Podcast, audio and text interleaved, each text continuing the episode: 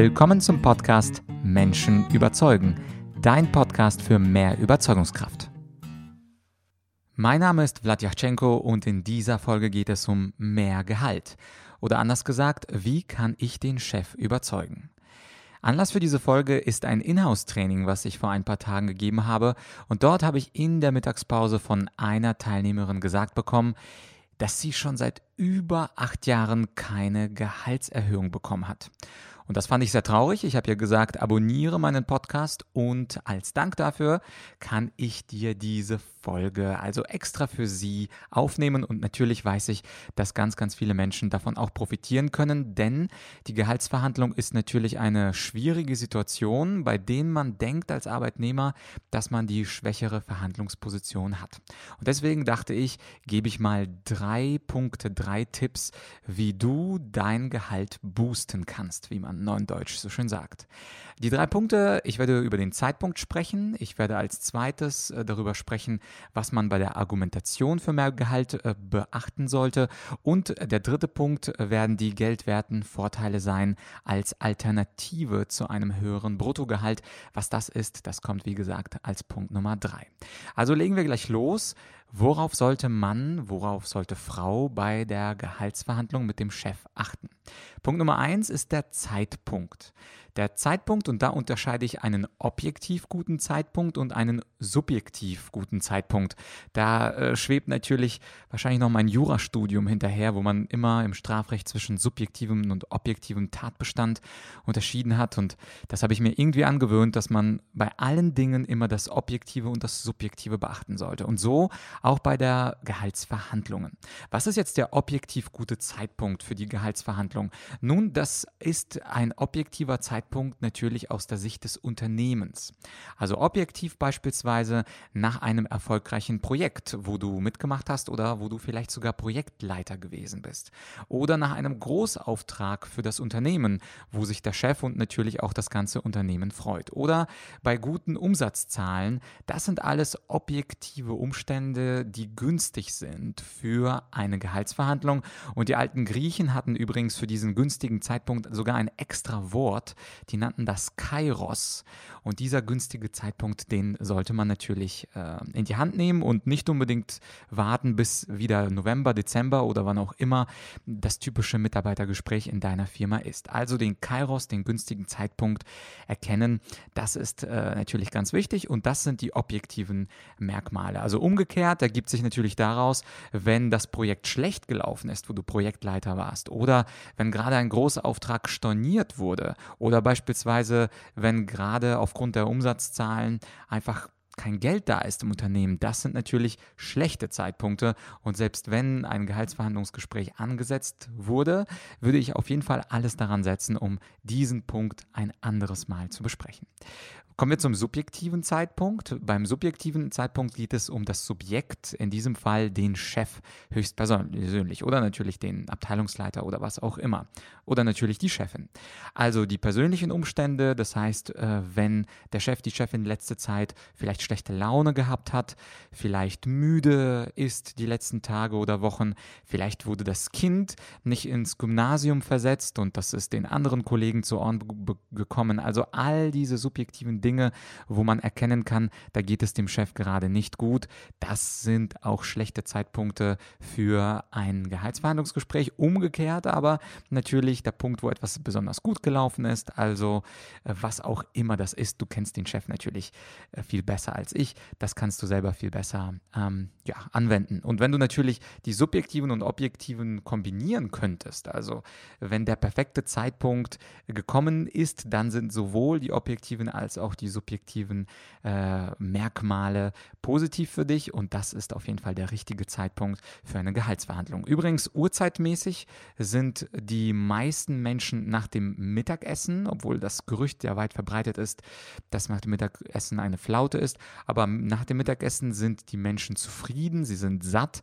Das heißt also, ich persönlich empfehle ein Gehaltsverhandlungsgespräch nach dem Mittagessen. Auch die Uhrzeit spielt eine Rolle. Wenn der Magen knurrt, das ist ja ein Zeitpunkt oder ein Merkmal für Mangel, Mangel im Magen. Da assoziiert man häufig auch Mangel nach außen hin.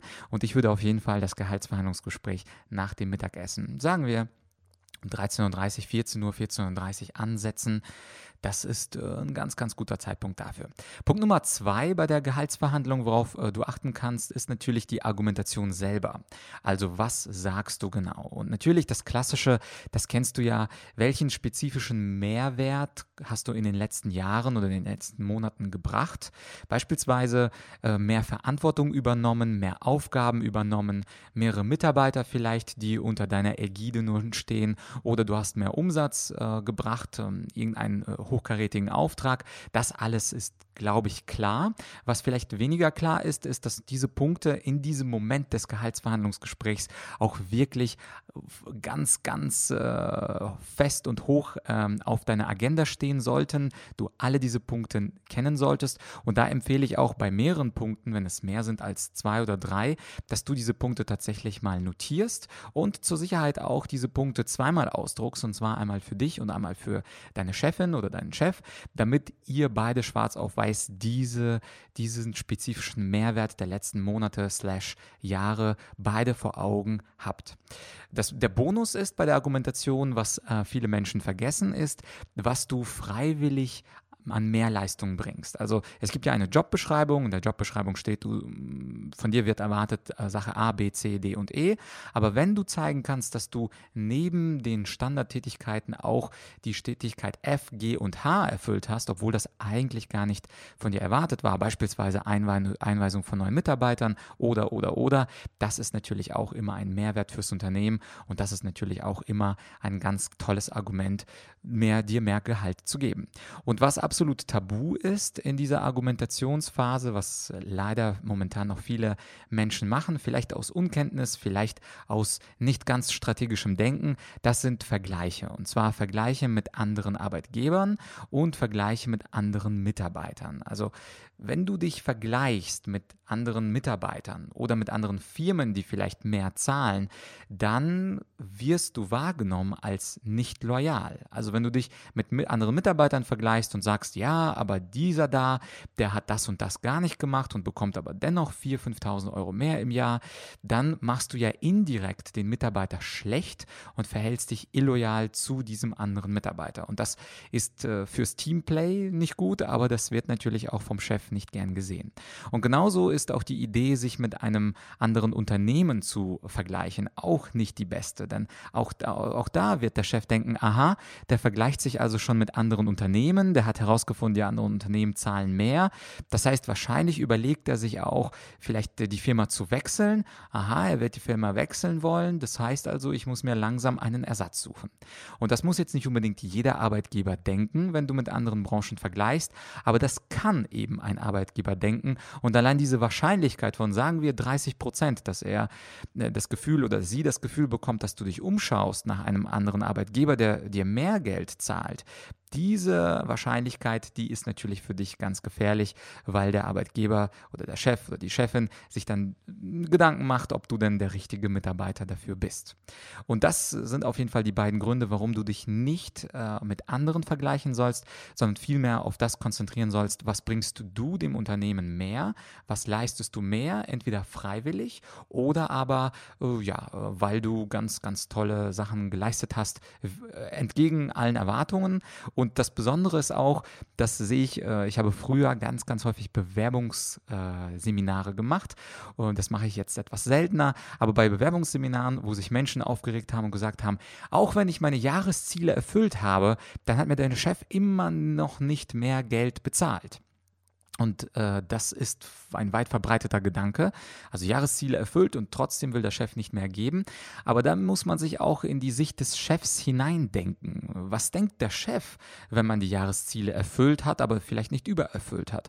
Der Chef denkt, ja gut, war doch so vereinbart, das Gehalt war vorher so vereinbart, also bekomme ich doch von meinem Arbeitnehmer genau das, was wir eingeplant haben, was wir gemeinsam uns vorgestellt haben an Zielen und Visionen Warum sollte ich ihm mehr Geld zahlen? Und das denken nicht alle, aber viele Arbeitgeber, dass das bloße, und ich weiß, das Wort bloß klingt jetzt für fleißige Arbeitnehmer ein bisschen böse, aber das bloße Erreichen der Ziele rechtfertigt für einige Chefs und Chefinnen eben nicht ein, ein Mehr an Gehalt, sondern da wollen sie mehr sehen, da wollen sie diesen Mehrwert sehen, äh, den, über den ich gerade gesprochen habe. Ja, und äh, das war also der Punkt 2, Argumentation. Wie solltest du argumentieren? Der dritte Punkt, der hat jetzt mit dem Thema Verhandeln zu tun. Und zwar verhandeln dann, wenn der Chef sagt, ich kann Ihnen, lieber Mitarbeiter, nicht mehr bezahlen. Also diese, sagen wir, 62.000 brutto, da sind mir die Hände gebunden.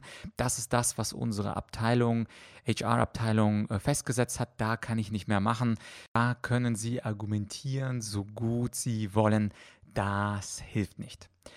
Ja, und was kann man da machen? Ein wenig äh, Tipps hast du davon ja schon bekommen dafür von der Folge Erfolgreich verhandeln. Also nochmal, falls du die Folge nicht gehört hast mit den vier Harvard-Prinzipien, würde ich sie dir empfehlen, nach dieser Folge äh, dir das anzuhören, weil das Harvard-Konzept eben vier Prinzipien aufzeigt, wie man erfolgreich verhandeln kann. Und diese Prinzipien sind weltweit anerkannt und ja, sie machen absolut Sinn. Und eines dieser Prinzipien lautet, finde Alternativen. Alternativen.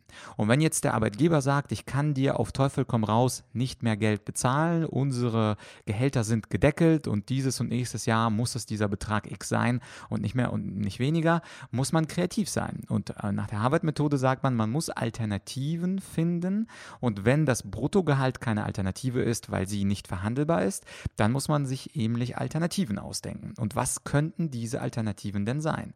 Naja, ich gebe dir einfach mal zehn Beispiele, was du in geldwertem Vorteil haben kannst, ohne dass dein Chef rein objektiv gesehen das Bruttogehalt nach oben schrauben muss. Also zum einen ist da die Arbeitszeit. Man kann sagen, ja, äh, statt 40 Wochenstunden arbeite ich zum Beispiel 38 Wochenstunden.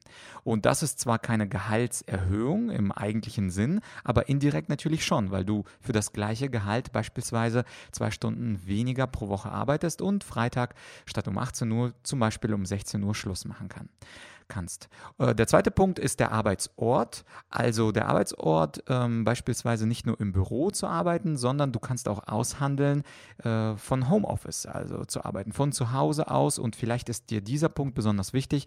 Es macht natürlich absolut Sinn, wenn dir dieser Punkt wichtig ist, dafür dann zu argumentieren. Denn zwar bekommst du immer noch das gleiche Gehalt, aber du arbeitest vielleicht angenehmer und stressfreier von zu Hause.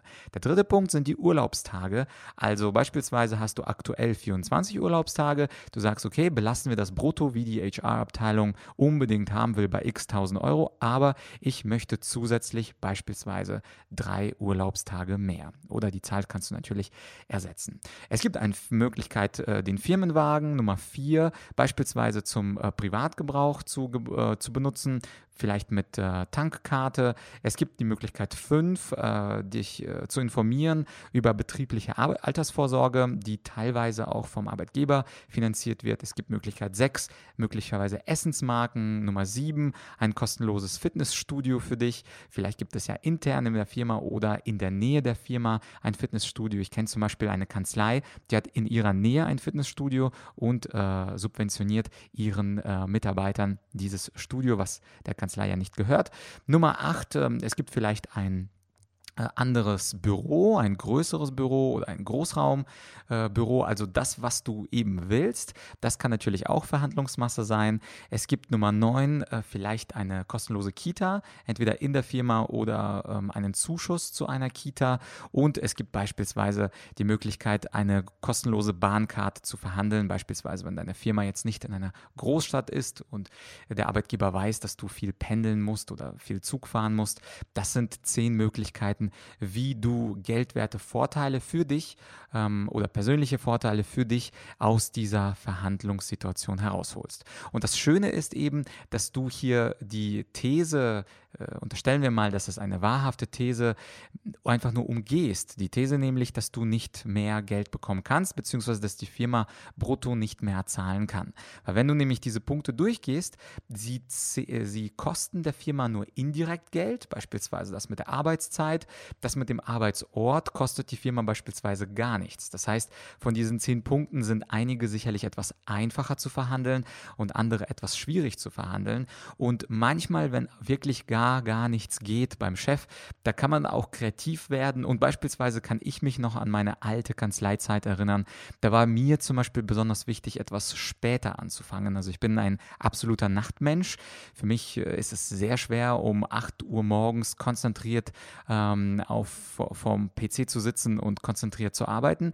Deswegen war für mich äh, damals wichtig, dass ich eben, ähm, dass ich eben später anfangen kann. Also um 9.30 Uhr, um 10 Uhr. Und das ist auch etwas, wo ein Mitarbeiter, äh, beziehungsweise Entschuldigung, wo ein Arbeitgeber durchaus flexibel sein kann und sagen kann, okay, dann kannst du eben bei gleichem Gehalt, aber diesmal später anfangen. Und das ist vielleicht anderen Menschen oder vielleicht auch dir nicht viel wert, aber für mich war das sehr viel wert, weil ich eben äh, in der Nacht äh, lieber arbeite und morgens äh, lieber etwas länger schlafe. Also wie du siehst, diese geldwerten Vorteile sind sehr subjektiv. Und idealerweise machst du dir vorher ein persönliches Ranking, nämlich die drei, vier, fünf wichtigsten Dinge, die dir besonders wichtig sind. Du priorisierst sie, also an eins steht der allerwichtigste Punkt, an zwei der zweitwichtigste, an drei der drittwichtigste. Und natürlich versuchst du möglichst viele Punkte durchzukriegen.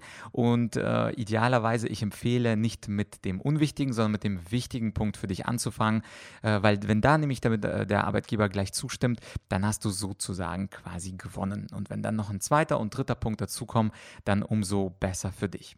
Also zusammengenommen, äh, wenn ich die Folge zusammenfasse, äh, kommt es auf den wichtigen und richtigen Zeitpunkt an, wo du diese Gehaltsverhandlung beginnst. Und zwar sowohl objektiv für die Firma, wo es gut läuft, als auch subjektiv für deinen Gesprächspartner, deinen Vorgesetzten. Der zweite Punkt, überleg dir, was für einen Mehrwert du geschaffen hast, der vielleicht auch unerwartet war, der vielleicht ein Bonus war. Vergleiche dich nicht mit Arbeitgebern, äh, mit anderen Arbeitgebern und anderen Mitarbeitern Mitarbeitern und mach dir eine Liste von den geldwerten Vorteilen, die du dann in der Verhandlung einsetzen kannst. Falls du diesen Podcast, und davon gehe ich mal aus, unterwegs hörst und jetzt nicht diese zehn äh, Tipps mit geldwerten Vorteilen ähm, dir jetzt ähm, äh, merken konntest, was wahrscheinlich auch unmöglich ist bei zehn Punkten, äh, ich habe für dich verlinkt, auch in der Description, ähm, die einen kleinen Blogbeitrag, wo ich diese zehn Punkte als Bild nochmal für dich dich zusammengefasst habe, also einfach bequem zum Downloaden, quasi als eine Art Munition für deine nächste Gehaltsverhandlung.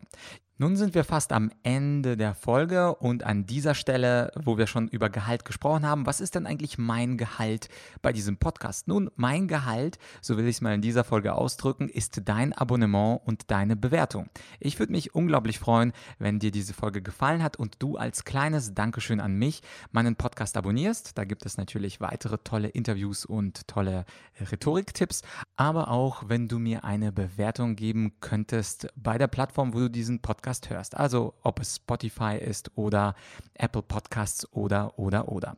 Äh, demnächst, also in ein paar Tagen, gibt es übrigens eine weitere Interviewfolge. Diesmal wird es sein Hermann Scherer, einer der bekanntesten Speaker in Deutschland. Und äh, mit ihm spreche ich über ein paar Rhetoriktipps und über das Speaker-Business und was ein erfolgreicher und erfahrener Redner macht, um einen tollen Vortrag vorzubereiten. Das gibt es in ein paar Tagen sagen. Ich hoffe, du hast den, äh, den Podcast, wie gesagt, abonniert. Dann verpasst du auch keine Folge. An dieser Stelle ist für diese Folge Schluss. Ich wünsche dir eine ganz erfolgreiche Woche. Bis bald. Rhetorische Grüße, dein Vlad.